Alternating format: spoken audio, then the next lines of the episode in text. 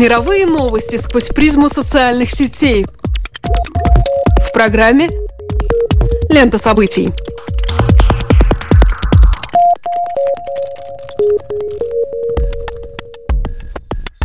Добрый день, дорогие друзья. Вы слушаете Латвийское радио 4, и меня зовут Алексей Гусев. А меня Роман Шмелев, и в эфире еженедельный дайджест онлайн новостей «Лента событий». Здесь мы бросаем наш субъективный взгляд на происходящее и обсуждаемое в интернете. Facebook, Twitter и Instagram – все самое интересное и актуальное в течение следующих 15 минут. Главный хэштег в американском сегменте Твиттера на данный момент – это «Never forget 9-11». Вчера в Нью-Йорке и в Пенсильвании прошли памятные мероприятия, в которых почтили честь э, жертв одного из самых масштабных терактов в истории человечества. С 1 сентября 2001 года прошло уже 14 лет, но общество дало обещание никогда не забыть более трех тысяч погибших в разрушенных зданиях-близнецах мирового торгового центра. Поэтому те, кто не смог посетить вчерашние мероприятия, предавались воспоминаниям в социальных сетях, делились историями героизма спасателей и обычных людей, оказавшихся поблизости, и вновь обещали помнить эту страшную дату всегда. Тема на данный момент является доминирующей не только в Твиттере США, ею охвачен и Facebook, а сообщество Never Forget 9-11 в соцсети набрало уже почти полмиллиона участников. Российский твиттер, в свою очередь, сейчас бурно обсуждает встречу президента Владимира Путина и бывшего итальянского премьера Сильвио Берлускони. В первую очередь из эшелона рядовых переговоров ее выделяет место, ведь Путин и Берлускони обменялись приветственными рукопожатиями в Крыму. Они также прогулялись по центральной набережной Ялты и пообщались с отдыхающими. Во время прогулки находившиеся на набережной люди встречали Путина аплодисментами, а также криками «Ура! Браво! И мы с вами!». Перед поездкой в Крым экс-премьер Италии два дня провел в Сочи, а вояж на полуостров, как утверждают СМИ, был его собственной инициативой. Украинская сторона уже успела осудить действия бывшего премьер-министра Италии. Как заявил украинский МИД, это стало нарушением установленного порядка посещения временно оккупированной территории. Действия итальянского политика идут в разрез с политикой Европейского Союза относительно осуждения действий России, считают в Киеве. Сообщество недели.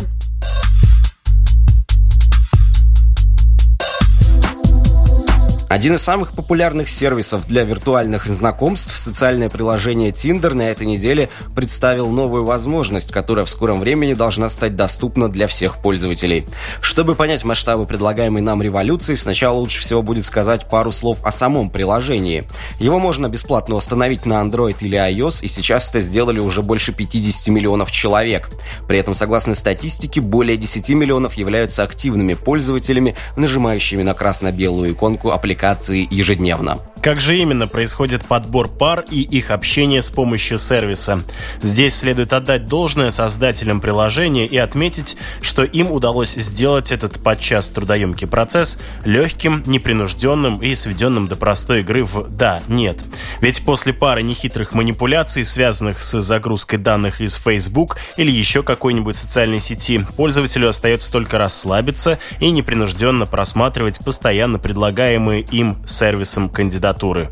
Их можно одобрить незаметным касанием пальца, уводящим фотографию объекта желанию в правую часть экрана телефона, так называемый swipe right, или навсегда вычеркнуть из своей жизни, уведя палец и фото в левую половину экрана, так называемый swipe left. Если два человека распределили друг друга в контингент правых сил, то тогда открывается возможность двустороннего чата. До этого написать кому-либо использующему сервис невозможно. Tinder решил несколько усложнить эту бинарную схему и теперь предлагает не только гладить экран телефона в правом или левом направлении. Появляется третья возможность – увести фотографию наверх или же swipe up. В общем-то, это является неким супер лайком, который человек может поставить особенно понравившейся ему персоне. Делать этот драматический жест разрешается только раз в день, и он не то чтобы приносит много преимуществ. Просто если объект вашего интереса после того, как вы его отметили таким образом, будет смотреть ваш профиль, голубая звезда звездочка даст знать об особом расположении к нему. Но чтобы можно было начать диалог, он все равно должен будет отнести вас хотя бы в правую категорию. Чтобы анонсировать нововведение, Tinder даже создал специальное рекламное видео, которое пока только перевалило за 100 тысяч просмотров, не очень-то много, если говорить откровенно. В нем девушка с помощью сервиса и опции Like, которая действует как некая суперспособность из комикса, избавляется от докучающих ухажеров и получает свидание именно с тем симпатичным и немного скромным парнем, который запал ей в сердце. Впрочем, судя по комментариям в соцсетях, далеко не все верят, что это будет работать именно так. Один из пользователей замечает, цитирую, «Отлично, это же новый способ для меня быть отвергнутым».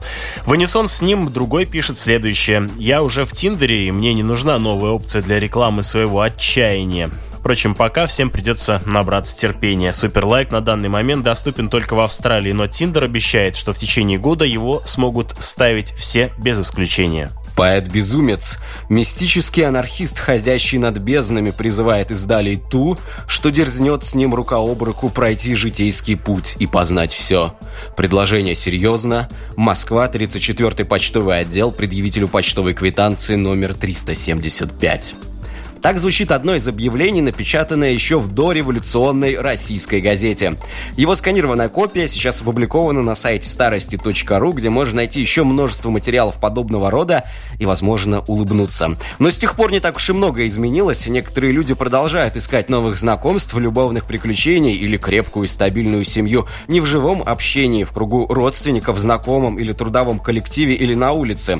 Для этого они прибегают к посредническим услугам какого-либо медиа.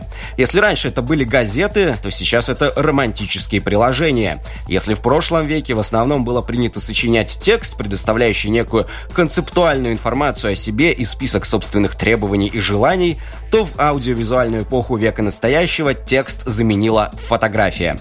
Ну или чистый тиндер в вакууме. Правда, это некая конечная форма, победа визуального над текстуальным, образа над контекстом и дискурсом. Между нашим газетным объявлением и обсуждением обсуждаемым сегодня сервисом находится некое поле промежуточных становлений.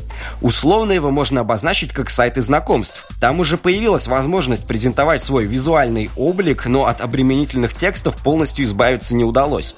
В некоторой степени к таким сайтам можно отнести и Facebook, и любую другую подобную ему социальную сеть.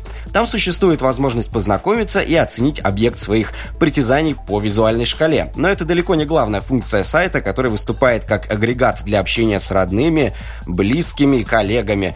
Поэтому тема интимных взаимоотношений вытеснена на периферию социальной сети, находясь как бы в серой зоне, по крайней мере, публичного сектора ресурса.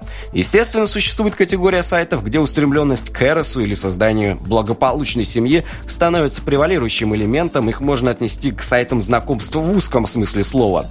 Но в любом случае, для того, чтобы ими пользоваться, необходимо организовывать некий профиль, где будет не только фотография, но опять же суммирующие внешние и внутренние качества качество и говорящий о предпочтениях текст. Приложение Tinder же избавилось от текста как такового Решение от начала знакомства принимается только на основе визуального образа, картинки, фотки. Никогда пользоваться сервисом знакомств не было так просто, удобно и необременительно. Медитативной практикой swipe left и swipe right можно заниматься почти так же вечно, как смотреть на огонь, воду и чужую работу. Почему же сервису потребовалось сломать эту предельную простоту и писать обновления, усложняющие их красивый и логичный функционал? Дело в том, что лайк на Тиндере находится в состоянии непрекращающейся дефляции. Чем больше пользователь проводит времени на сервисе, тем рутиннее становится его движение большим пальцем в правую сторону экрана мобильного. Большинство совпавших людей даже не удосуживаются друг другу написать. Настолько дешев становится способ начать знакомство на сервисе. Поэтому из достигнутой гармонии пользовательского удобства Tinder следует к усложнению концепции сервиса и его использования. Хочет, чтобы это стало дороже же он хочет поднять свои акции в цене. А значит, чтобы теперь знакомиться в приложении, усилий нужно будет прилагать больше. Но опять же нельзя сказать, что это переход от сигнальной системы визуальных обозначений в пространство текста. Желтая звездочка все еще работает как простая бинарная позиция, пусть мы и сами уже пытаемся присвоить ей различные смыслы. Это количественный, а не качественный переход. Никакое возвращение к газетным описаниям и характеристикам, которые субъект дает о себе, не намечается. Нам, возможно, нужно будет более усердно работать пальцем, но не головой. Так что все еще можно надеяться на то, что Tinder останется простым и изящным сигнально-визуальным сервисом, где завязать общение так технически просто. Но тут нельзя не сказать, что главные проблемы всех сайтов и приложений такого рода начинаются, когда это общение все же завязывается. Тут-то словари, жизненные принципы и идеологические установки, манера общения и прочий дискурс этого широко улыбающегося широкоплечего молодого человека или этой загадочно смотрящего абстрактную даль юной леди и дают о себе знать. А затем может последовать еще и более усложненная и нагруженная дополнительными проблематиками личная встреча.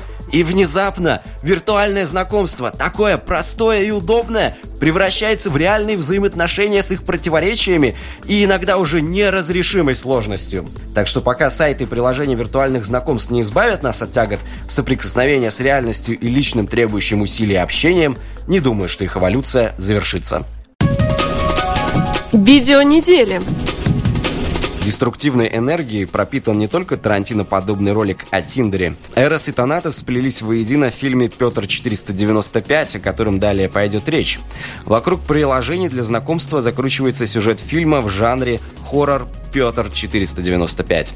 10 сентября на сайте журнала Dazed and Confused появилось интервью с режиссером картины канадцем Блейком Моусоном. Как следует из описания, действие происходит в современной Москве. Главный герой, 16-летний подросток-гомосексуалист, с помощью мобильного приложения знакомится с потенциальным партнером. Отправляясь на свидание, парень оказывается в западне. Члены экстремистского общественного движения гомофобов подвергают главного героя Петра унижению и снимают это на камеру. Описание фильма заканчивается словами, цитирую, «Однако насильники очень скоро узнают о сверхспособностях Петра, ведь он вернется вершить жестокую и кровавую расплату». Конец цитаты. Режиссером фильма стал канадский актер Блейк Моусон. До того, как попробовать себя в режиссуре, Моусон уже участвовал в производстве ужасников, правда, в качестве исполнителя проходных ролей в таких блокбастерах, как «Фредди против Джейсона», «Люди Икс» и некоторых менее известных. Выбор темы начинающий режиссер объявляет злободневностью вопроса борьбы с гомофобией. Что нас пугает более? Немного крови на экране или то, что в нашем обществе в 2015 году царит ненависть и недостаток благосклонности? Вопрошает своего зрителя Моусон.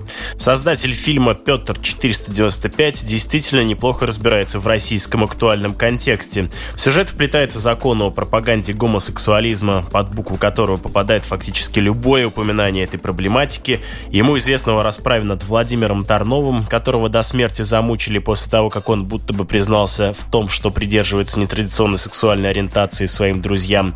В интервью с журналистом Dazed and Confused Моусон также упоминает об инициативе депутата Забайкальского края Александра Михайлова, который в 2013 году выступил с предложением ввести региональный закон, который позволял бы десантникам хватать геев и тащить на площадь, где казаки будут хлестать их нагайками.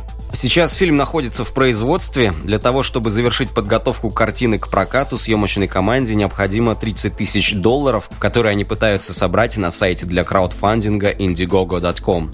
За месяц им удалось собрать более 5 тысяч долларов. «Ведьма из Блэр» заповедовала жанру хоррор-фильмов быть максимально приближенными к зрителю. Как сделать переживания более реальными? Сократить расстояние между экраном и носом смотрящего можно, например, посредством введения новостей. События в фильме разворачиваются на фоне Сочинской Олимпиады и референдума в Крыму. Этот актуальный новостной контекст призван создать фильму фактуру. Теперь нам необходимо сделать небольшой экскурс в историю понятия психоанализа. О влечении к смерти впервые заговорила Сабина Шпиль Лили Рейн, ученица Юнга российского происхождения. С легкой руки Фрейда понятие Мартида, деструктивное влечение, направленное на себя, и Деструда, деструктивное влечение, направленное на другого, вошли в психоанализ. Названия эти, как вы догадываетесь, созданы по аналогии с термином либидо, существующим для обозначения инстинкта жизни. Размышляя о влечении к смерти, французский философ конца 20 века Жан Бодрияр утверждает мысль о том, что радикальность фрейдовской идеи равна радикальности самой общественной системы в определенный момент своего политического и экономического развития. Понятие влечения к смерти санкционирует собой определенную культуру смерти в обществе.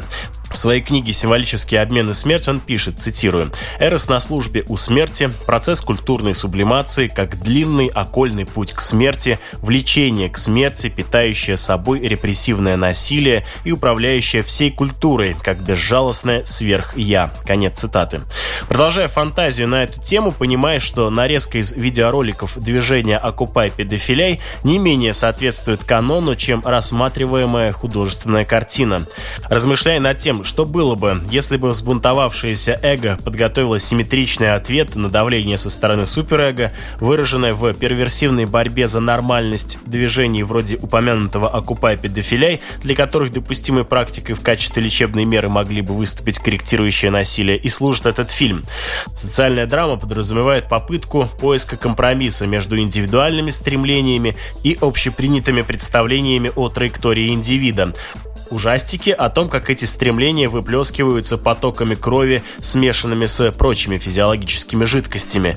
Фильмы о гомосексуализме в большинстве своем существуют в первом жанре социальной драмы. Симптоматично, что на современном российском материале социальная драма превращается в ужастик. Год назад из социальной сети Facebook пропала кнопка дружеского похлопывания по плечу «Poke a friend», а никто даже этого не заметил. Подписывайтесь на обновление программы «Лента событий» в Фейсбуке. Также следите за нами на сайте lr4.lv. И не забывайте проверять подкасты Apple. С вами были Алексей Гусев и Роман Шмелев. До новых встреч по ту сторону сетевого кабеля.